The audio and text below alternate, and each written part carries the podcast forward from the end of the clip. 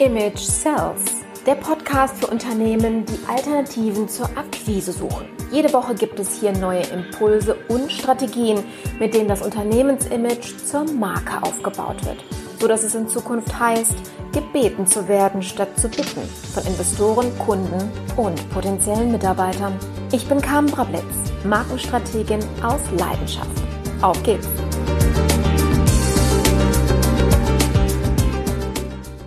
Herzlich willkommen, meine Lieben, zu unserer nächsten Podcast-Folge heute. Ich habe ähm, heute wieder einen ganz spannenden Interviewgast mitgebracht und wir reden über ein Thema, was ich glaube, jeder von uns mindestens einmal im Leben oder in einer Phase in unserem Leben schon mal gehabt hat. Wenn du morgens aufstehst und dich fragst, warum mache ich das hier überhaupt? Ja, so dass so dieser Sinn und Zweck im Leben irgendwie fehlt und die persönliche Mission, wo will man hin, warum macht man das? Um, ähm, sind so Fragen, die uns öfter mal im Leben begleiten und wenn es ganz schlimm läuft, dann täglich über eine sehr lange Zeit. Und das ist auch einer der Gründe, warum bei einigen Menschen und auch kleineren Unternehmen so das Thema Marken beziehungsweise Imagebildung am Ende des Tages nicht funktioniert. Und ähm, ich habe heute den Holger Eckstein hier, mit dem wir ein bisschen darüber reden werden, ähm, ja, woran das liegt und wie wir das auch ändern können. Hallo Holger, schön, dass du da bist. Hallo Carmen, danke für die Einladung. Sehr gerne. Mein lieber Holger, du hast eine ganz spannende Geschichte. Ähm, das weiß ich noch so von, von unserer früheren Mastermind-Runden, dass du auch erzählt hast, du warst sehr erfolgreicher Unternehmensberater und hast dann an einem bestimmten Tag oder einer bestimmten Phase in deinem Leben entschieden, ähm, dass das nicht das ist, was du machen willst und quasi, naja, ausgestiegen bist, wie man das ja so klassisch sagen würde. Erzähl uns doch mal so ein bisschen, was so dein Beweggrund war, nach vielen Jahren erfolgreicher Unternehmensberatung was anderes zu machen. Okay, also so viele Jahre waren es nicht, aber ein paar waren es. Ich habe ein Studium gemacht, das war vier Jahre und bin dann danach drei Jahre in der Unternehmensberatung gewesen. Und die Mhm. In der zweiten, im zweiten Jahr danach, ich war auch schon vor dem Studium berufstätig gewesen, ein paar Jahre bei einer großen Firma. Insofern hatte ich schon ein paar Berufsjahre mehr auf dem Buckel, aber im zweiten Jahr ähm, als Unternehmensberater nach dem Studium hat dann etwas angefangen, womit ich überhaupt nicht gerechnet habe, weil ähm, ich bin schon, als ich ins Studium reinging, wusste ich, dass ich als Unternehmensberater hinten wieder rauskommen will. Das heißt, mir war mein Ziel klar. Das Ziel habe ich dann auch erreicht, auch bei einer großen Beratungsfirma. Insofern habe ich eigentlich gedacht, ne, ich bin sozusagen Marschallstab im Tornister und das Durchstarten geht irgendwie los. Mhm. Insofern war ich überrascht, als ich dann gemerkt habe, der Anfang war echt eine steile Lernkurve und das war alles gut. Aber so im, im zweiten Jahr und erst recht dann im dritten habe ich angefangen, äh, so ein bisschen so eine Motivationsschwäche ähm, da reinzukriegen. Ja, ich habe gemerkt, ich gehe nicht mehr so gern dahin, habe aber nicht so richtig verstanden, wieso. Das war doch das, was ich machen wollte. Ich bin da drin gelandet. Was ist hier eigentlich los? Ne? Das mhm. hat sich dann ein bisschen weiter ausgewachsen. Ähm, und um das jetzt abzukürzen, was als kleine Motivationsschwäche begann, wuchs sich dann immer dynamischer über die Monate aus in eine richtig dicke, fette Sinnkrise. Ich habe mhm. äh, dann zwei Fragen gehabt, die, die, die kamen aus dem Nichts ne, in mein Bewusstsein so rein und die wurden dann in meinem inneren Raum immer dominanter. Am Anfang wo wollte ich die erst wegschieben, nicht so richtig wahrhaben und habe mein Leben so weitergelebt, wie es war, weil mir das natürlich auch Angst gemacht hat. Ne? Ich habe dann befürchtet, wer weiß, was sich da alles umstellt. Und diese beiden Fragen waren die Frage, wer bin ich eigentlich wirklich und wofür bin ich hier? Hm. Wer bin ich und wofür bin ich hier? Also heute kennt man das landläufig unter dem Begriff einer Sinnkrise, ne? Ähm, und die kam bei mir sehr unerwartet, weil eben so früh. Ich hatte noch gar nicht richtig durchgestartet sozusagen, noch gar nicht wirklich voll Karriere gemacht, war da im Anlaufen, wenn du so willst, im zweiten Jahr und dann fängt das an. Ähm, aber ich musste mich dann damit auseinandersetzen. Ich konnte das nicht wegschieben. Ich habe gemerkt, das ist was so grundlegend Wichtiges, dass das einfach gar nicht geht. Ich konnte es nicht wegschieben. Es ist immer wieder wie so ein Bumerang zurückgekommen, ja. Und dann kam der Tag, wo ich erkannt habe, du musst dich dem stellen. Du kannst diese Fragen nicht mehr wegtun. Du musst diese Fragen, du musst dich denen stellen, du musst dich dahin führen lassen, wo diese Fragen dich hinführen. Und du musst den Mut aufbringen, irgendwie dich davon auch überraschen zu lassen, ein Stück weit, wo das dann hinführt und brauchst da so eine Offenheit dafür. Ja. Mhm. Aber das war ein Mordsprozess am Anfang. Also ich, ja, erstmal hat mir das wahnsinnig Angst gemacht, weil ich schon geahnt habe, naja, wahrscheinlich wird sich was verändern, so ganz im Außen wird nicht alles bleiben, wie es ist. Und da stehen natürlich Dinge auf dem Spiel, ne? Also die Erwartung der Familie, die Erwartung an dich selber, die Karrieremöglichkeiten, der Verdienst, das Auto, äh, die Wohnung. Ich hatte ja da auch richtig gut gestartet nach dem Studium. Also das war so der Auslöser, ne?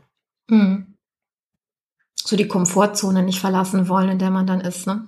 Naja, und noch mehr, bei mir war es echt eine richtige Angst, weil du bist noch relativ jung, du hast gerade erst angefangen, bist in dem Beruf gelandet, den du dir gewünscht hast, und zwar schon jahrelang gewünscht hast, alles war darauf angelegt, landest da drin, machst die Geschichte und plötzlich zu deiner völligen Überraschung fängst du an festzustellen, da ist noch irgendwas, was mhm. offenbar gelebt werden will und was dir diese Pläne durchkreuzt und das irritiert dich komplett. Also ich hatte richtig Angst, Existenzangst was wird mit mir, wo rutsche ich denn dahin, wie sage ich es allen, vor allen Dingen, was, was wird das erstmal? Also zunächst mal hat sich echt eine große Verunsicherung breit gemacht. Ja. Mhm. Ja, das kennen wahnsinnig viele Menschen da draußen. Also du bist damit ja nie alleine gewesen. Alleine, wenn wir uns ja die Gallup-Studie angucken, die jedes Jahr durchgeführt wird mit Mitarbeitern unterschiedlichsten Unternehmen, wo ja summa summarum 85 Prozent der Mitarbeiter auch sagen, äh, ich bin, naja, nicht so wirklich erfüllt im Job. Ja, da haben wir den 9-to-5-Jobber oder diejenigen, die schon ehrlich komplett gekündigt haben und dann schon fast mehr der interne Saboteur geworden sind. Ähm, woran liegt das, dass es so viele Menschen gibt, die in ihrem Beruf, jetzt sei es Selbstständigkeit oder Angestelltenverhältnis, dass sie dort nicht die Erfüllung für sich gefunden haben? Ja, das ist eine sehr kluge und wichtige Frage, finde ich. Und ich, so wie ich drauf schaue, hat Sinnerfüllung zwei verschiedene Komponenten. Also es gibt sowas wie zwei Sinnquellen im Leben. Die eine ist innen, die andere ist außen. Was meine ich damit? Ich hole kurz aus und dann komme ich auf deine Frage zurück. Mhm, gerne. Ähm, in, in a nutshell, also im, im Entscheidenden zusammengefasst, würde ich heute sagen, äh, Sinnerfüllung kommt zum einen daher, dass ich zutiefst weiß, wer ich bin. Na, die eine Frage, die bei mir damals hochgepoppt war, war die Frage, wer bin ich wirklich? Mhm. Wenn wir diese Frage richtig tief und, und richtig und stimmig beantworten können oder beantwortet haben für uns und da klar sind, ist das eine nie mehr versiegende Sinnquelle. Also die Antwort auf die Frage, wer bin ich wirklich? Und jetzt fängt man an vielleicht zu sagen, naja, ich bin Holger Eckstein, ich bin der Sohn von dem und dem und der und der, ich habe die in die Schuhgröße, wieg so und so viel Kilo, bin da zur Schule gegangen, habe die in die Geschwister, das stimmt alles, aber ist alles nicht die Antwort auf die Frage, wer du wirklich bist. Sondern die Frage, wer du wirklich bist, und da können wir vielleicht nachher noch mal ein bisschen mehr ausholen, geht deutlich tiefer. Es ist die Frage nach dem, nach einem tiefen Kernwesen von dem, was alles ist, was existiert, von dem, was wir wirklich zutiefst sind. Das ist im Grunde genommen das, was man sich auf dem Selbstverwirklichungsweg oder auf dem spirituellen Weg oder auf dem Selbstreflexionsweg oder auf dem Persönlichkeitsentwicklungsweg irgendwann mehr und mehr in der Tiefe erschließt. Und es ist ein Gefühlszustand, ein ganz bestimmtes Ankommen bei sich selbst. Und je tiefer das gelingt, im Kern der Persönlichkeit, im Kern von unserem Wesen, umso mehr Sinnfülle ist da. Das ist der eine Teil der Antwort. Aber ich hatte ja noch eine zweite Frage, die aufgepoppt war, und das ist die Frage, wofür bin ich hier? Also musste ich mich mit der Frage auseinandersetzen, was will ich eigentlich wirklich mit meinem Leben machen? Und diese Frage hat mich letztlich zu der Erkenntnis geführt, dass das, was ich damals tat, also Unternehmen zu beraten, vielleicht ein Teil von dem sein kann, was ich tatsächlich in die Welt bringen will, aber dass es mir nochmal um was ganz anderes geht. Da sind völlig neue Felder aufgetaucht plötzlich, an die ich nie vorher gedacht hatte.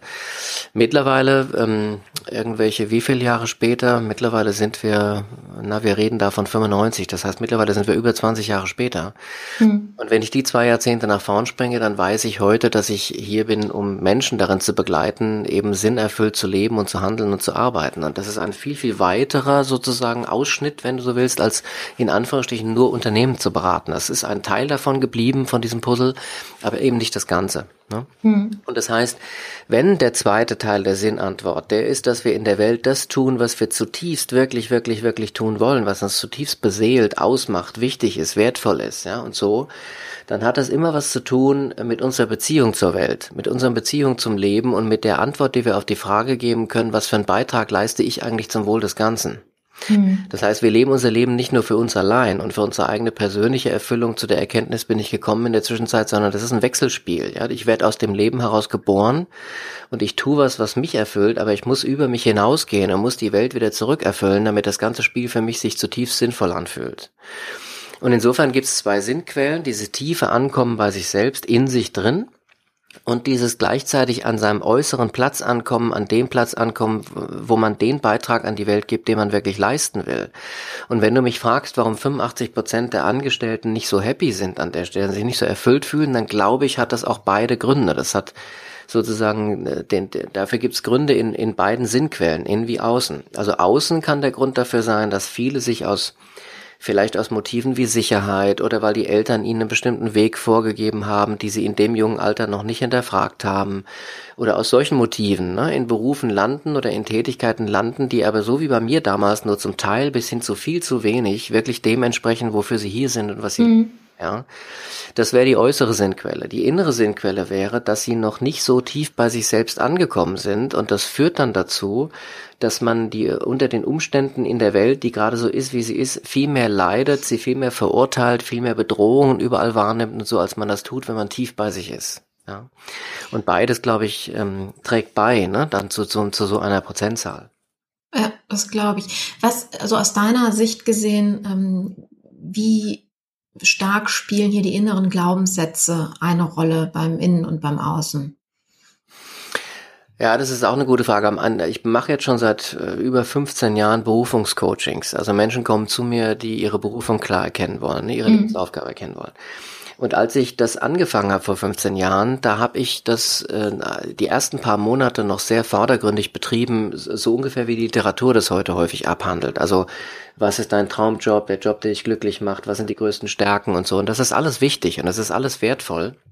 Aber ich bin dann relativ bald zu der Erkenntnis gekommen, immer wieder kamen Kunden zu mir, Klienten zu mir, die entweder schon so eine Art von Vorsortierung eigentlich im Kopf gehabt haben und wir mussten das nur sozusagen in die richtige Reihenfolge bringen oder hatten zumindest schon eine ganz, ganz gute Vorstellung oder Annäherung daran eigentlich da, aber sie waren trotzdem bisher noch nicht dazu in der Lage, in die Umsetzung damit zu gehen. Mhm. Oder es lag so vor ihnen, dass du dich gewundert hast von außen, wieso, wieso hat sich das Puzzle noch nicht so zusammengefügt, dass die irgendwas schon damit anfangen können.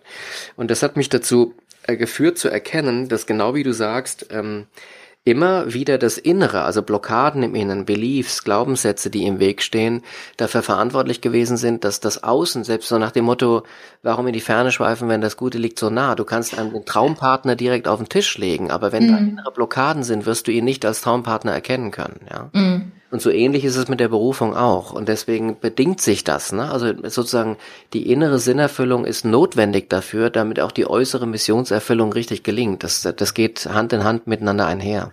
Ja, das ist ganz spannend. Also ich kann das aus persönlicher durchlebter Erfahrung auch wirklich bestätigen. Ich habe, ich habe, also jeder von uns trägt ja mehrere Glaubenssätze mit sich. Der eine ist stärker als der andere oder die bedingen sich untereinander. Und ich hatte so einen, der so als äh, ja der Urkindheit wirklich bei mir entstanden ist und immer wieder befeuert wurde. Ähm, du bist nicht gut genug. Ja, und dementsprechend bin ich dann auch zum, zum Lernjunkie mutiert. Also ich habe Wissen in mich aufgenommen und hier das und jenes noch gemacht und ähm, habe immer das Gefühl gehabt, du kannst noch nicht damit rausgehen, weil es ist noch nicht genug. Du weißt noch nicht genug. Du kannst noch nicht genug. Das ist furchtbar. Das ist zum einen so ein Druck, der so im Kopf und äh, auch im Inneren komplett entsteht, dass man irgendwie ja, so das, ne, so wie, wie Carrot on a Stick. Man hat die Karotte wirklich vor der Nase und man kommt nicht dran. Das ist immer der letzte Zentimeter, der irgendwie noch fehlt. Ähm, ja, mit, mit dem Ergebnis, dass ich äh, unfassbares Wissen habe, aber nie damit Geld verdient habe, weil ich damit nicht rausgegangen bin. Das ist eigentlich total bescheuert, wenn man so drüber nachdenkt. Ne? Aber so viel zum Thema Glaubenssätzen und wie sie einen dann auch blockieren und äh, ja, eine, eine perfekte Selbstsabotage verursachen können. Ne? Absolut, ja, ja, und das ist genau, was du beschreibst, ist ein, ist ein perfektes Beispiel dafür, ne? Denn dann, wir haben sozusagen auf der einen Seite in uns drin eine Stimme, die uns einflüstert, ich nehme jetzt mal dein Beispiel, wir sind nicht gut genug, ne? Jeder hat das seine eigenen tiefen Sätze, die mehr mhm. eine Rolle spielen und entwickeln dann das, was ich oft gerne Kompensation nenne. Das heißt, wir rennen dann mit dem Gegenpol des Musters vor dieser vermeintlichen Realität weg. Also um bloß nicht nicht gut genug zu sein, tun wir alles, um bestmöglich gut genug zu werden, während gleichzeitig gleichzeitig die Einflüsterung unten drunter immer noch am Leben bleibt, du bist aber nicht gut genug und wir tun immer noch mehr und irgendwann kommt es zum Burnout, ja. Mhm. Und genau, äh, und das ist ein ganz typisches Beispiel, das gibt's mit vielen Glaubenssätzen, also äh, sowas wie ich bin nicht gut genug oder die Welt will mich nicht haben, wie ich bin oder es droht sowieso an jeder Ecke die nächste Gefahr oder wenn du Glück hast, ist es nach der nächsten, nach den nächsten zwei, zwei Tagen sowieso wieder irgendwo anders weg.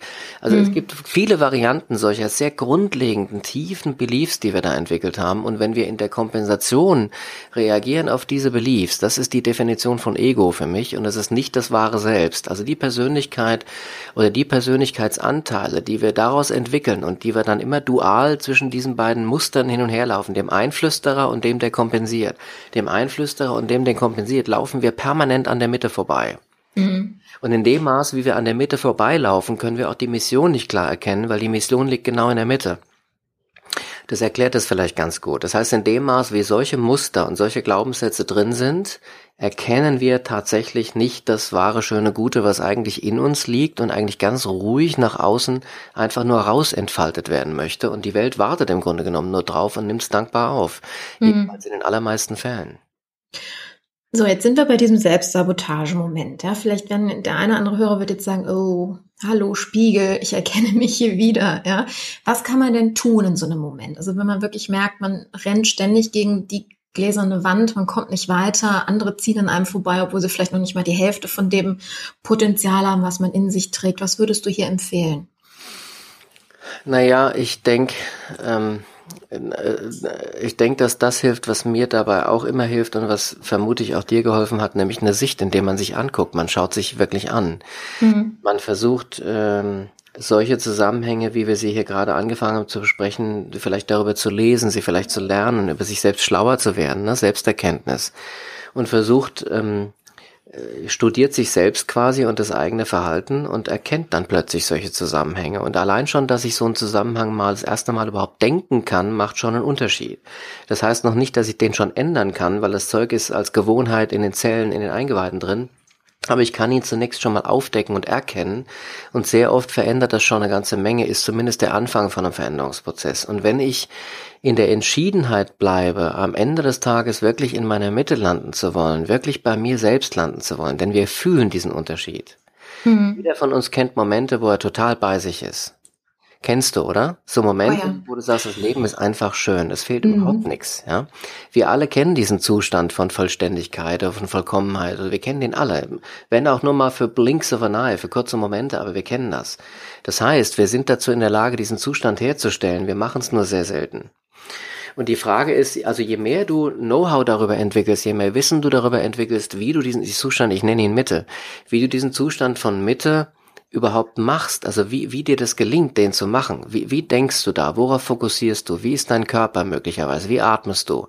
Was für ein Gedanke geht dir gerade durch den Kopf oder nicht? Ja, also wir können schauen, in welchem Zustand bin ich in Summe gerade, so dass sich das am Ende mittig und erfüllend anfühlt und in welchem Zustand bin ich, der mich entweder in die Einflüsterung oder in die Kompensation jagt. Und je wacher wir werden, ne, je bewusster wir darüber werden, uns selbst zu beobachten und zu merken, was wir da tun, umso mehr Möglichkeiten bekommen wir auch, umso mehr Eingriffsschneisen sozusagen bekommen wir geboten, um dann innezuhalten in so einem Moment und uns zum Beispiel zu sagen, stopp, ich glaube, ich kompensiere hier gerade wieder. Moment mal, ich höre mal mhm. gerade mal auf damit. Was mache ich eigentlich, wenn ich darauf mal verzichte? Und plötzlich kommt aus der Leere von innen heraus vielleicht irgendein Handlungsimpuls, der plötzlich ganz anders ist als das, was ich gewohntermaßen immer tue. Und so kommen wir dazu in die Lage, durch Selbstbeobachtung und Aufbau von entsprechendem Know-how immer mehr und immer mehr und immer mehr und immer tiefer wieder bei uns anzukommen. Und je tiefer das gelingt, umso mehr von diesen Mustern streifen wir ab, umso mehr von diesen Dingern legen wir weg und das Leben wird einfacher, leichter, die Dinge gelingen nachhaltiger, die Beziehungen werden besser, wir werden einfach erfüllter, glücklicher und damit ziehen wir auch mehr Fülle an. Das ist so ein Resonanzgesetz, was da gibt. Ja, das ist Wahnsinn.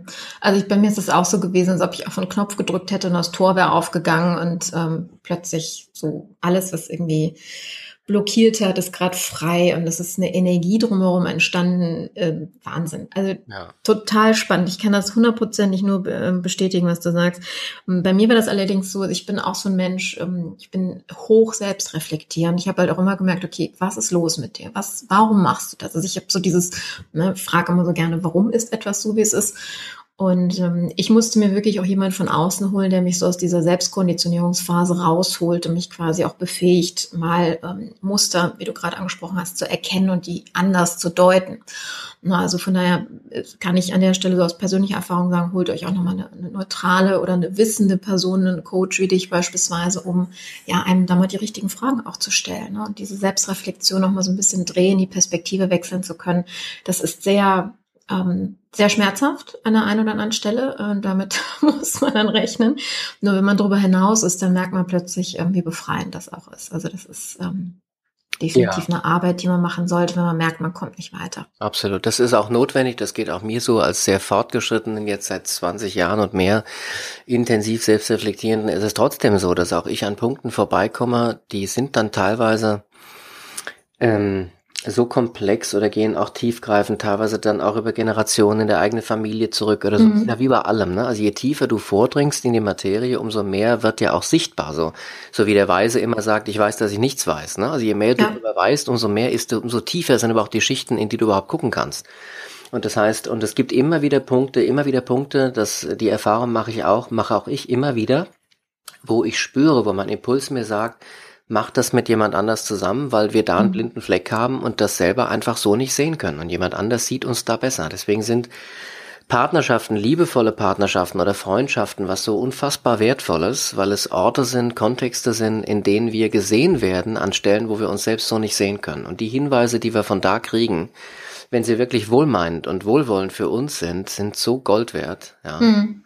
Das ist toll. Also ich sage mir, jeder Moment ist mein Lehrer, ja. Und alles, was du zurückgespiegelt bekommst, im Grunde genommen, egal ob das eine Kritik von jemand ist oder ob es irgendein Ergebnis ist im Leben oder irgendwas, jeder Moment ähm, kann mich im Grunde genommen auf irgendwas hinweisen. Ähm, und äh, darf man natürlich auch nicht den Fehler machen, die ganze Zeit dann nur noch sich permanent zu hinterfragen, zu gucken, was ist denn jetzt an mir falsch, was ist denn jetzt an mir falsch, dann kommst du natürlich auch ins Stressrad rein. Ja, klar, logisch. Ja, vor allen Dingen, die, die Frage ist natürlich, wenn man offen für Kritik ist, oder beziehungsweise wenn man Kritik halt empfängt, ähm, wie verarbeitet man die? Ich meine, viele, die gerade in so einem Hamsterrad sich auch bewegen, äh, nehmen Kritik dann persönlich und ähm, sind eben nicht in der Lage, das zu abstrahieren und mal zu hinterfragen, was eigentlich dahinter steht. Ne? Das mhm. ist dann auch so ein bisschen kritisch, finde ich, gerade wenn man das so mit, äh, mit dem privaten Umfeld versucht umzusetzen. Das gibt dann, glaube ich, auch schnell Beziehungskrisen dahinter. Mhm. Ja, weiß, was du meinst. Aber du musst jeder seinen Weg finden, da stimme ich dir zu. Ja. Du hast einmal einen sehr schönen Satz ähm, gesagt, das ist schon länger her. Ähm, seine Mission entdeckt zu haben, ist so wie verliebt sein. Mhm. Vielleicht mal von den Begrifflichkeiten her, weil es sehr oft, finde ich, falsch oder austauschbar behandelt wird. Was ist denn so der Unterschied zwischen Mission und Vision? Ist ja gerade so im unternehmerischen Kontext auch mal ganz spannend, sich das anzugucken. Ja, ich meine, das, da gibt's wahrscheinlich auch verschiedene Definitionen, die verschiedene Leute dafür wählen. Ne? Also meine, meine Unterscheidung ist so, die Vision ist tatsächlich auch lateinischem Ursprungssinn des Wortes, ist etwas, was ich sehen kann. Die Vision ist für mich ein inneres Bild, ähm, auf das ich schaue und das einen bestimmten äh, Zielzustand oder ein bestimmtes gewünschtes Ergebnis, das Ergebnis einer Intention, was ich in die Welt bringen will oder so, oder was ich gebären will, dass das irgendwie zum Ausdruck bringt und zu dem ich in eine gefühlte Verbindung gehen kann, weil ich dieses mhm. Bild sehe und weil ich ein Gefühl fühle, das auch hochkommt in mir, wenn ich auf dieses Bild schaue. Also zum Beispiel habe ich vor äh, gut zwei Jahrzehnten, ist eine Weile her, mal ein paar Marathons gelaufen, einfach weil ich mir das mal beweisen wollte, dass das geht und dass ich das kann. bin ich da in München Marathon, glaube ich mal, war cool. Aber das war so, bei jeder Trainingseinheit, bei jedem Lauf habe ich dieses Olympiastadion gesehen und habe mich da gesehen, wie ich in dieses Ziel einlaufe. Das sagen ja die Erfahrungsgurus ah, ja. alle, dass man das machen soll. Genau, visualisieren. Hat perfekt mhm. funktioniert. Also ich habe, mein Hirn war einfach sowas von, ich habe weiß nicht, wie viele Male ich da reingelaufen bin in dieses Ziel. Cool. Und das hat dann in sehr schwierigen Situationen im Rennen am Ende so jenseits der Kilometer 30 Meter dabei geholfen, irgendwoher wieder die Körner zu nehmen, mhm. Energie zu nehmen, diesen nächsten Schritt zu wagen, obwohl dir alles wehtut, ja. Also das ist für mich eine Vision, die hat, die kann eine enorme Anziehungskraft entfalten. Das kann eine hohe Energie, das kann dich ziehen, das kann magnetisch sein, das, das hat eine ganze Menge von Qualitäten möglicherweise und ist für mich äh, sozusagen ein, ich sag mal, ein erwünschtes Ergebnis, ein Zielzustand, mit dem ich gefühlt in Verbindung gehen kann.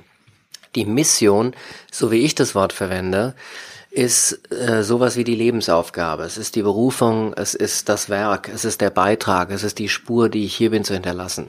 Das heißt, eine Mission kann mit einer Vision gut zusammenpassen. Vielleicht gibt es für meine Mission eine Vision, ein Bild, das das gut zum Ausdruck bringt. Vielleicht gibt es für die eine große Mission auch eine ganze Reihe verschiedener, kleinerer Visionen, die alle ein Teil davon sind. Das ist aber nur die mhm. Art, wie ich die Worte benutze. Okay. Es kann sein, dass andere die Worte vielleicht anders deuten oder anders benutzen. Das heißt also, der, die Vision, der Zielzustand ist mehr so, wohin du willst, also visualisieren, was so dein, ich sag mal, Endstadium ist, ja, oder wie bei dir eben der, der Einlauf ähm, im Stadion und die Mission ist das, was du hinterlassen willst, also was du verändern willst. Ja, das vielleicht, also so wie ich es verwende, ist eher die Vision, ist eher eine Schau in eine mögliche Zukunft. Mhm. Und die Mission ist das, was ich mache, also ist das Werk, ist der Beitrag, ist die, Ne, der Karl-Heinz Böhm hat sicherlich die Mission zum Beispiel gehabt, ähm, sein, ähm, jetzt fällt es mir nicht ein, sein Kinderwerk in Afrika zu machen. Okay. Ähm, oder der Reinhold Messner hat irgendwann die Mission gehabt, die 8000er ohne Sauerstoff zu besteigen. Und dann kam später eine neue Mission, nämlich diese Museum in die Hohen Berge da reinzubauen. Mhm. Also das sind verschiedene Dinge, verschiedene Werke, verschiedene Spuren, die man hinterlässt. Ne? Aber äh, oft genug dürfte es so sein und ich lehre es auch so und mache es mit meinen Kunden auch in Seminaren und Coachings so, oder in den Büchern, die ich geschrieben habe, dass ich eben auch sage, eine Mission fängt auch nicht selten mal mit einer Vision an oder umgekehrt. Ne? Mhm. Du hast plötzlich einfach eine Schau von einem erwünschten Zustand und dann machst du dir Gedanken darüber, wie kriege ich das denn jetzt gebacken. Ne? Also jedenfalls idealerweise gehört es zusammen, weil die Vision äh, eine enorme Anziehungskraft entfalten kann und ich immer wieder sehe, dass Menschen, die die eine gute Vision haben, die mit der gut gefühlt in Verbindung sind, sich in der Regel wesentlich leichter tun, äh, irgendein Visionswerk zu tun, als die, die es nicht tun und dann sozusagen den momentanen Stimmungen ausgesetzt sind, wie so eine Nussschale im Meer. Ja. Je stärker du mit einer Vision wirklich angekoppelt bist, mit einer Intention, könnte man auch sagen, mhm. mit der Kraft einer Absicht, ja, ähm, umso mehr hilft dir das dabei, auch in schwierigen Momenten, in schwierigen Gefilden trotzdem irgendwo auf Spur zu bleiben und mit diesem ganzen Zeug umzugehen, was dich da gerade hoch und runter schaukelt. Ja, das finde ich sehr schön. Also gerade Kraft einer Absicht finde ich super. So diese, diese innere Stärke auch, ähm, ja, wenn man das jetzt mit dem Schiff vergleicht, auf Kurs zu bleiben, ne, sich nicht wie ein Fähnchen im Wind dann ähm, genau. ja, ablenken zu lassen. Ja, wird das, ich glaube, das, das kennen äh, gerade die Unternehmer unter uns oder die Selbstständigen auch, dieses sich ablenken lassen. Prokrastination kommt da ja auch sehr schnell mit rein. Ähm, ist äh, ja auch so ein, so ein Ding, was einem auch schnell so vom äh, Ziel nicht nur wegbringt, sondern auch irgendwie so die, ja, das Leben ein bisschen verschleiert, ne, was eigentlich ähm, wichtig ist und weil es einfach auch zu viel ist, was man so auf dem Schirm hat. Aber das ist noch ein ganz anderes Thema. Kommen wir mhm. nochmal zum, zum Thema Erkennen. Und zwar, wie erkenne ich denn meine Mission? Also wie komme ich überhaupt darauf, ähm, ja, was meine Berufung ist? Ja, das ist eine spannende Frage. Also, wenn ich mir mal angucke, wie die vielen, vielen, vielen Hunderten von Coachings, die ich dazu gemacht habe, wenn, wenn ich versuchen würde, da einen gemeinsamen Nenner rauszuarbeiten, dann gibt es eine Sache, die die alle gemeinsam haben. Und das ist auch da wieder eine starke Komponente von Innenschau. Also es ist in den Coachings in der Regel, ich sag mal, nicht so abgegangen, jedenfalls nicht gleich am Anfang. Nicht so abgegangen, dass wir zuerst nach außen geguckt hätten. Zum Beispiel, was gibt's da für Branchen, was gibt's da für Berufe, was kommt da für mich in Frage, ja? Mhm. Diese Dinge sind passiert oft genug, aber in der Regel immer erst im zweiten Teil des Prozesses. Sondern der erste Teil des Prozesses ist eine Innensicht im Sinne von, was ist so was, so die tiefste Stimme in mir, die tiefste Wahrheit in mir? Was ist der wirklich wichtig? Was will die wirklich? Ja, was sind die Dinge in meinem Leben, die mich am meisten berührt haben? Was sind die Dinge in meinem Leben, die ich auch als Kind schon oder so am meisten geliebt habe? Wo, wo gehen mir richtig die Augen auf? Wo strahlt die Glühbirne, die ich bin? Das heißt, ich interessiere mich, wenn ich mir den Leuten hinschaue, durchaus auch für die Extremmomente, also für die Momente, in denen jemand so richtig an ist, mhm. also richtig angeknipst ist.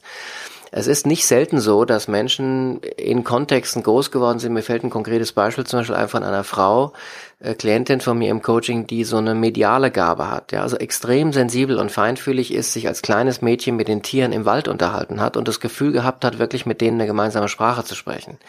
Die Eltern und das Umfeld haben darauf reagiert mit so einer Mischung aus Unverständnis und Verurteilung. Nicht bös gemeint, aber es war einfach nicht ihr Horizont, mhm. ja sodass die Kleine, um zu überleben, sozusagen psychisch in dieser Familie, um sich anzupassen, eben gesagt hat, naja, wenn sie wahrscheinlich irgendwie recht haben, vielleicht bin ich auch irgendwie komisch oder falsch und schon war der Belief entstanden. Ja. Und nicht nur das, sondern die Gabe war weggelegt. Ja, sie war verurteilt und weggelegt und verschlossen. Und die Frau ist damit über 40, erst in der Mitte ihrer 40er, damit wieder verstärkt mehr in Berührung gekommen und hat die Frage gehabt, was will ich eigentlich wirklich im Leben? Und dann sind wir im Coaching auf diesen Zusammenhang gestoßen und plötzlich, wups, irgendwie war mitten hier in meinem Raum, wo wir miteinander arbeiten, war plötzlich ein, ein Channel da, eine, eine mediale Verbindung da. Und sie hat da was gemacht, was sie seit Kleinkind an im Grunde nie gemacht hat. Und diese Gabe fing an, sich zu befreien. Ja. Schön. Hm. Also das ist nur so ein Beispiel. Ja, das, das kann jetzt alles Mögliche sein. Aber es gibt gute Gründe, warum wir uns von dieser Mission, von dieser Gabe, von dem, was wir wirklich zutiefst sind und wollen, möglicherweise abspalten oder warum wir es weglegen oder andere, die wollten vielleicht tanzen oder singen oder so und haben dann irgendwann gesagt, naja, brotlose Kunst kann ich eh kein Geld mhm. mit verdienen. So ist nicht überlebenssicher. Es gibt viele, die den Weg gehen. Es gibt auch andere, die kriegen sowas nahegelegt, weil sie aus einer Künstlerfamilie kommen, sagen aber dann ähm, irgendwie, keine Ahnung, ich habe hier nie zum Geburtstag gekriegt, was ich haben wollte, ich muss Geld verdienen und legen es deswegen weg, obwohl es vielleicht zu ihnen gehört, ja. Mhm wir haben, wir können gute Gründe haben, warum wir uns entscheiden. Du verstehst, das kann total nachvollziehbar und normal sein. Jeder andere auch auf einer Party, wo wir nebeneinander sitzen, würde sagen, Mensch, sind doch alles auch ganz normale, gute Beweggründe, macht ja jeder so, so ungefähr. Ne? Aber wenn man da fein genug hinschaut und hinspürt, dann kann man schon merken, wann ein Mensch vielleicht davon, damit angefangen hat, mehr oder weniger sozusagen sich von seiner wahren Mission oder wahren Mitte, ja, dann ist am Ende des Tages ja spiegelbildlich das Gleiche, wenn man so will, ein Stück weit eben zu trennen. Und das, and it shows. Man, man zahlt dafür Preise. Das kommt dann später hoch. Das sieht man in allen Lebensbereichen meistens. Ähm, Mensch, der nicht so richtig in der Mitte ist und nicht so richtig seine Mission lebt, wirkt weniger erfüllt, weniger strahlend, weniger glücklich, weniger ausgeglichen, weniger souverän, macht sich über viel Dinge mehr Sorgen und Ängste und sowas alles. Also das hat dann eine ganze Menge Konsequenzen. Und das sieht man nicht nur an der Person, sondern das sieht man durchaus auch an den Ergebnissen im Außen. Mhm. Absolut. Da kommt bei mir noch eine andere Frage hoch, und zwar, dass sich das so ein bisschen aus dem, was du gerade ähm, gesagt hast, ergibt, ist eine Mission quasi etwas, was mir in die Wiege gelegt worden ist, oder entwickelt sich das so mit dem, mit dem Leben, mit der Erfahrung, mit den neuen Aufgabengebieten? Ja, ich glaube, dass die Mission, sagen wir mal so, nehmen wir mal an, wir würden jetzt ein, so ein ganz schnelles, also gibt ja dieses, ähm, wie heißt das Gegenteil von Zeitlupe, Zeitraffer, ne? Also wo so Zeiträume ganz, ganz schnell, so ganz schnell ablaufen, ne? Jetzt stell dir mal genau. vor, du würdest ein Leben, ja, so mit Zeitraffer aufnehmen. Nehmen wir mal an, da wäre ein Mensch irgendwie ein oder zwei Jahre alt, krabbelt im Garten, ja? Und da gäbe es eine bestimmte Mission, die sich gerade ausdrückt, ohne dass wir jetzt schon wissen, was sie ist. Und dann machen wir und dann ist der Mensch 36 ist Abteilungsleiter in irgendeiner Firma, da drückt sich auch gerade eine Mission aus und trotzdem ist es derselbe Mensch, auch wenn das von außen ganz anders aussieht. Und dann machen wir nochmal und dann ist der Mensch 74 und ist irgendwie seit zehn Jahren pensioniert, sitzt auf einer Holzbank vor irgendeiner Hütte in den Alpen und sein Enkelkind springt und hüpft Seil auf der Wiese, ja. Und das ist derselbe Mensch und auch in diesem Augenblick drückt sich irgendwie Mission aus und trotzdem, wenn wir jetzt vordergründig die drei Bilder angucken, finden wir, das sind total unterschiedliche Bilder und sieht nach drei ganz unterschiedlichen Missionen aus. Mhm. Wenn wir jetzt aber dieses Leben nochmal zurückspulen und dann mal langsam vorlaufen lassen würden und nur auf eins achten würden, nämlich was ist die eine Mission, die sich die ganze Zeit durch diesen Menschen ausdrückt und die in allen Bildern seines Lebens irgendwo immer mitzufinden wäre, so selbstverständlich wie die Luft, die uns umgibt, dann würden wir merken, dass diese Mission, die da in all diesen Momenten mit drin ist, irgendwas ureigenst mit dieser Person selbst zu tun haben muss. Weil diese Person selbst ist das Einzige, was in all diesen Situationen ihres Lebens immer mit da war. Obwohl vielleicht die Umfelder sich total verändert haben, obwohl die Tätigkeiten sich total verändert haben, war da irgendetwas Ureigenstes in der Person selbst oder was ein Ausdruck ist von diesem Wesen selbst, was irgendwie offenbar die Mission definiert, die sich ausdrückt. Worauf ich hinaus will, ist, wenn du mit diesem Menschen, wenn er 30 ist, über seine Mission sprichst und machst eine tiefe Missionsarbeit, wirst du dabei auf etwas stoßen. Vielleicht sagt dieser Mensch dann zu dir, meine Mission zumindest für die nächsten paar Jahre ist, ich mache jetzt mal ein Unternehmen, das irgendwie Alten dabei hilft, XYZ, ja, mhm. besser zu hören zum Beispiel. Und dann baut er irgend so ein Hörgeräteding auf. Wenn du mit demselben Menschen mit 70 sprichst, sagt er, ich habe jetzt irgendwie so vielen Menschen dabei geholfen, besser zu hören. Eigentlich hat sich das nochmal weiter vertieft und ich habe gemerkt, es geht mir nicht nur ums Gehör, es geht mir um Sinnlichkeit insgesamt. Und heute schreibe ich Bücher darüber, wie wir Menschen Zugang zu unserer Sinnlichkeit bekommen und übrigens auch, was ein Mensch machen kann, wenn plötzlich einer von den fünf Sinnen ausfällt mhm. und hält darüber vielleicht Vorträge. Vielleicht ist ihm das passiert. Das heißt, du kannst sehen, dass diese Mission was Dynamisches hat, was sich verändert in der äußeren Form, was weitergeht, aber gleichzeitig auch in der Regel sowas ist wie ein roter Faden, der sich immer aus dem bisherigen heraus auch entspinnt. Also zum Beispiel, wenn Leute zu mir ins Berufungscoaching kommen, ich sage jetzt mal ein Beispiel, was mir gerade einfällt, jemand war im Marketing, in der Kosmetik, also Konsumgüterindustrie, äh, jemand war dann Unternehmensberater, ist später ähm, Personalberaterin geworden, ich denke jetzt an eine Frau, die ich konkret kenne, hat dann eine Coach-Weiterbildung gemacht, hat angefangen, sich mit therapeutischen Ansätzen auseinanderzusetzen. Das wirkt erst sehr unterschiedlich, aber wenn du dann im Rückblick guckst, jetzt stell dir doch mal vor, du hättest in jeder Phase eine Rosine gesammelt, ein Puzzlestück gesammelt und die Puzzlestücke zusammen ergeben jeweils das Missionspuzzle, das du jetzt im Moment gerade sehen kannst. Hm. Und da kommen dann in der Zukunft noch weitere dazu. Dann führt das dazu, dass wir zu jedem Zeitpunkt eine tiefe Sinnerfahrung machen können mit dem, mit der Ausprägung sozusagen von der Mission, die jetzt gerade schon draußen ist. Und gleichzeitig wissen wir, in 10 oder 15 Jahren werden noch ein paar Puzzlestücke dazugekommen sein. Das Entscheidende ist aber, damit wir sinnerfüllt sind, dass wir uns mit dem Puzzle, das wir jetzt schon sehen können im Moment, und das ist das Wichtige, wirklich total im Einklang befinden, dass da nichts offen bleibt. Und das ist eine Punktlandung zu jedem Zeitpunkt neu, die kann gelingen oder nicht. Und wenn du da Puzzlestücke weglässt oder andere irgendwie annimmst, die eigentlich gar nicht deine sind, dann wirst du das spüren. Ja. Also Mission ist wie so ein roter Faden, der sich über die Lebensgeschichte immer weiter rausentfaltet, dessen äußere Form sich ein bisschen verändern kann. Aber ein Mensch merkt, wenn er seine gefunden hat. Bei mir zum Beispiel, als ich dann wusste, dass es für mich darum geht, als Coach Menschen dabei zu helfen, ein erfülltes Leben zu fühlen, seit ich das zum ersten Mal in den 90er Jahren plötzlich als Klack aus dem Nichts da gehabt habe, habe ich das nie wieder in Frage gestellt. Mhm. Die äußeren Formen verändern sich. Es, es geht jetzt auch wieder in Unternehmen rein und nicht mehr nur Live-Coaching und so wie die letzten Jahre. Die äußeren Formen verändern sich, aber dieser gesamte Rahmen, dieser Filmtitel, diese Klammer oben drüber, mhm. ich bin hier, um Menschen zu helfen, erfüllt zu leben, der verändert sich nie wieder. Das würde ich heute wagen zu sagen. Ja, ja. verstehe. Ganz spannend. Also das hört sich jetzt so einfach an, ne? wenn du das so erzählst und auch so, ähm, ja, so, so schlüssig. Und trotzdem ist das natürlich für den Einzelnen, der das wahrscheinlich gerade hört und sich das erste Mal so richtig Gedanken drüber macht, ähm, eine, eine, eine riesengroße Aufgabe, von der man steht die aber bewältigbar ist, ähm, mit Hilfe von dir oder dementsprechend Menschen, die so etwas machen. Und ähm, ich kann euch dir, der das gerade hört und sagt, ja, das ähm, ist vielleicht mal ein Punkt, an dem ich ansetzen soll, einfach wirklich mal sich damit auseinandersetzen.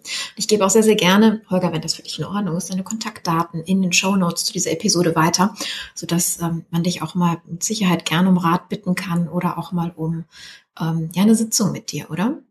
Ja, na klar, herzlich gern. Also jeder ist eingeladen, wenn jemand bei mir in den Newsletter reingeht, dann mhm. erfährt er Aktivitäten, da kommen dann immer regelmäßig auch mal Dinge, Veranstaltungen, Coaching-Angebote und so, da weiß man dann, was, was los ist, was ich anbiete und was man mit mir tun kann.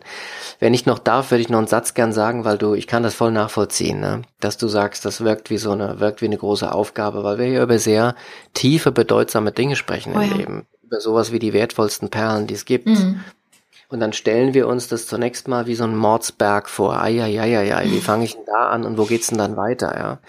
Aber weißt du, die, ähm, immer wieder erlebe ich das. Auch in Live-Webinaren, ja. Ich stelle den Leuten allen Ernstes im Live-Webinar nur zwei Fragen. Das dauert 40 Sekunden. Ich frage sie nur die Frage erstens, was war der schönste Moment deines Lebens? Oder die schönste Phase und gebe ihnen einen Moment Zeit, um die Antwort zu finden. Der eine denkt an die Geburt seiner Kinder, ne? Der nächste vielleicht, als er seinen Partner trifft oder was auch immer. Und wenn die meisten so sagen, ja, ich hab jetzt meinen, dann frage ich nur, wie hat sich deine Mitte da angefühlt? Mhm. Und dann bitte ich die Leute, die Worte einfach in die Chatzeile reinzuschreiben, ja. Und was dann da reinfliegt, ist, da ist alles möglich. Das ist, das ist Erfüllung pur. Da ist Frieden. Da ist, also du spürst, dass unwahrscheinlich viele noch nicht mal, wo wir uns persönlich sehen, nach noch nicht mal einer Minute mit zwei ganz einfachen Fragen mit ihrer tiefsten Mitte gefühlt in Kontakt kommen können. So einfach ist das. Das, was es wirklich zu einem Berg macht am Ende des Tages, ist, ähm, dass wir das nicht gewohnt sind, ja, dass du und ich und unsere ganze Generation und wir alle das weder in der Schule noch in der Familie noch beim Arbeitgeber noch in der Kirche, let's face it, wirklich gelernt haben. Wie gehst du methodisch eigentlich so vor, ne, dass du mit tiefer Sinnerfüllung in Kontakt kommst? Und das sind neue Methoden, das sind erst neue Erkenntnisse. Das Thema kommt gerade erst so richtig in die Welt rein. Mhm. Aber ich erwarte hier eine Flutwelle. Also ich bin ziemlich sicher, dass äh, in 10, 15 Jahren gibt es kein Coaching auf dieser Welt mehr, das nicht mit genau dieser Dimension beginnt von, was ist eigentlich der Sinn deines Lebens? Ja. Also das geht gar nicht anders. Diese Welle rollt, ja. Und es ist nicht so schwierig, wie es die meisten denken. Das sage ich immer wieder, aber wir stellen es uns echt schwierig vor, aber nur aus einem Grund, weil wir es nicht gewohnt sind, diesen Fragen nachzugehen, weil wir mit einem ganz anderen Weltbild aufgewachsen sind. Ne? Absolut. Ja, das, also, genau, dass das, dieses, man verwischt ist, ne, man, man, man kümmert sich um andere Dinge oder eben die Glaubenssätze, die dann reinkommen und sagen, ja, du bist nicht mhm. so wichtig, ne, stell dich, das hat man ja auch super oft, dass man so, ja, stell dich nicht in den Vordergrund, ne, lass die anderen auch mal und dass man sich immer wieder mehr zurücknimmt und das quasi auch, ja, man darauf konditioniert wird, nicht mehr man selbst sein zu dürfen. Im Zeitalter der Digitalisierung, was die Kinder heutzutage ja schon alles äh, mitmachen, ähm, das mhm. wird noch ganz spannend, was sich da ja geistig ähm, bei unserer Jugend in den nächsten Jahren noch tun wird. Also ich glaube, da werden Menschen wie du noch eine ganze Menge zu tun haben ähm, an der Stelle. Unternehmerisch gesehen finde ich dieses Thema auch so wahnsinnig wichtig, weil ich halt auch so oft ja, Mittelständler bei mir habe, ob es jetzt Solopreneure sind oder die auch mehrere hundert oder tausend Angestellte haben, genau dieses Problem haben. Und zwar, ähm, dass sie vielleicht irgendwann mal ihre Berufung in dieses Unternehmen umge oder in einem Unternehmen umgesetzt haben, aber diese klare Definition für sich selber halt verloren gegangen ist. Also sie das so gar nicht ähm, ja, erklären können, anderen vor allen Dingen. Und dass das ja der zentrale Punkt ist, um sich auch zu vermarkten. Ja, weil wenn du es anderen nicht erklären kannst, wie willst du denen sagen, warum du für die wichtig bist? Ne? So Absolut. An der Stelle. Hast deswegen, du vollkommen recht. Ja, deswegen fand ich dieses Thema auch so wichtig für diesen Podcast, was eben so wunderbar in, das, ähm, in den, in den Selbstvermarktungs- bzw. Imageaufbaubereich passt. Und danke dir ganz, ganz herzlich für deine, ähm, ja, sehr aufbauenden und offenen Worte an der Stelle. Ich habe zum Schluss noch eine Frage an dich, weil die mich selber ein bisschen rumtreibt und ich sehr gespannt bin darauf, wie du das definierst. Was ist für dich Erfolg? Da mag ich mal einen Moment innehalten, Gerne. weil es so viele Erfolgsdefinitionen gibt. Für mich ist Erfolg, wenn Sinn gelingt. Mhm. Und spannenderweise mache ich die Erfahrung, dass es da keinen Widerspruch gibt. Also eine ganze Zeit lang in meinem Leben habe ich gedacht, wenn ich mich wirklich um das Innere kümmere, wenn ich das tue, was ich wirklich will, wenn ich zum Beispiel Menschen dabei helfe, ihre Berufung zu finden oder so, mhm. dann ist das brotlos. Ne? Dann kann man damit nicht dasselbe verdienen wie zum Beispiel als Partner in der Unternehmensberatung oder so, was mir sicherlich leicht möglich gewesen wäre, wenn ich auf dem Track geblieben wäre. Mhm. Ähm, aber heute habe ich den Eindruck, dass es sogar so ist, und ich, es wäre spannend, darüber in 10, 15 Jahren nochmal zu sprechen. Aber heute habe ich den Eindruck, dass es sogar so ist, je tiefer du deiner wirklichen Wahrheit treu bleibst, je integrer du sozusagen auch bist, ähm, umso größere, tiefere Erfüllung kommt in dein Leben in allen Lebensbereichen. Und das schließt auch ein finanzielles Maß mit ein, allerdings nicht ein Maximum im Sinn von höher, schneller, weiter. Und je mehr ich besitze, umso besser bin ich, mhm weil das gar nicht sinnerfüllend ist, sondern es schließt das Maß mit ein an Erfolg, an materiellem, finanziellen Erfolg. Deswegen mache ich die Unterscheidung nochmal, weil du nach Erfolg fragst. Mhm. Es schließt das materielle Erfolgsmaß mit ein, das für dich wirklich stimmig ist. Also das sozusagen für dich die Lücke schließt, sodass du sorglos sein kannst. Mhm. Und alles, was du darüber hinaus noch unternehmerisch zum Beispiel an ökonomischem Erfolg generierst, da beschäftigt man sich dann automatisch mit der Frage, wie kann ich das bestmöglich nutzen zum Wohl für alle Beteiligten? Mhm. Und das ist auch genau das, was sehr vermögende Menschen tun. Die gründen dann Stiftungen, machen sich Gedanken, was, wie kann ich der Welt was Gutes Richtig, tun? Das ist zurückgeben. Natürlich ist, ja. Mhm. Das Ganze, also wir sind wie so ein Kelch, jeder hat seine Größe, ja. Ich gucke hier gerade auf so eine Blumenvase bei mir, die hat eine bestimmte Größe. Wenn du die mit Wasser voll machst, ist die voll, da geht nicht mehr rein, das, der Rest läuft drüber. Mhm. Genauso ist das bei jedem von uns. Du hast deine Vasengröße, ich habe meine, ein Dritter hat seine. Und es geht nicht darum, wer die größte Vase füllen kann, sondern es geht, und das ist für mich die Erfolgsdefinition, darum, dass dein Maß, dein gesundes, stimmiges Maß voll ist und in einem gesunden Maß überläuft, sodass du daraus noch etwas an die Schöpfung zurückgeben kannst. Und dann ist, glaube ich, für mich das größte Erfolgsmaß erreicht, das ich mir vorstellen kann. Wow, also eine schönere Definition davon habe ich bisher noch nicht gehört. Vielen, vielen Dank dafür. Auch mit eines der schönsten Schlussworte, die wir bisher in Interviews hatten. mein lieber Holger, danke für deine Zeit und äh, wie gesagt, die Inspiration an der Stelle. Und ähm, ja, meine lieben Hörer, nehmt's mit, hört's euch gerne ein, zwei Mal nochmal an. Ich denke, es sind viele Momente, die man sich nochmal so auf der geistigen Zunge ähm, zergehen lassen muss an der Stelle. Und ja, wenn du sagst, du brauchst jetzt eine, ich sage jetzt mal Persönlichkeitsentwicklung an der Stelle, wo du merkst, okay, da müssen wir ein paar Blockaden aus dem Weg räumen, dann weißt du jetzt, an wen du dich wendest. Und ähm, ja, bei mir bist du richtig, wenn es darum geht, deine Berufung äh, anderen zu erklären, so dass sie bei dir anklopfen und du den nicht hinterherrennen musst, wenn du magst. In dem, in dem Sinne wünsche ich dir noch einen sehr erfolgreichen Tag, wie auch immer du Erfolg definieren möchtest und freue mich, wenn du zur nächsten Folge wieder einschaltest. Deine Carmen. Bis dann. Ciao. Und schon sind wir am Ende unserer heutigen Episode angelangt. Ich betreibe diesen Podcast, wie du wahrscheinlich weißt, mit dem Ziel, dir Wissen zu vermitteln. Und am Ende dieser Episode höre ich noch lange nicht damit auf. Weißt du, für mich bedeutet Wissen ist Macht. Weniger, weil es mir um die Macht über andere geht, sondern weil es mir die Macht der Entscheidungen verleiht. Der richtigen Entscheidung. Wozu die falschen führen, nun, das lesen wir jeden Tag in der Presse. Ich möchte dir Zugang zu noch mehr Wissen geben, damit du in Zukunft die Geschicke deiner Marke besser lenken kannst. Und dafür lade ich dich auf mein Wissensportal ein. image-sales.expert. Den Link findest du auch noch in den Show Notes. Und denke immer daran, das Image deiner Marke beeinflusst die Kaufentscheidungen deiner Zielgruppe und du hast die Macht, diese zu lenken. Deine Carmen.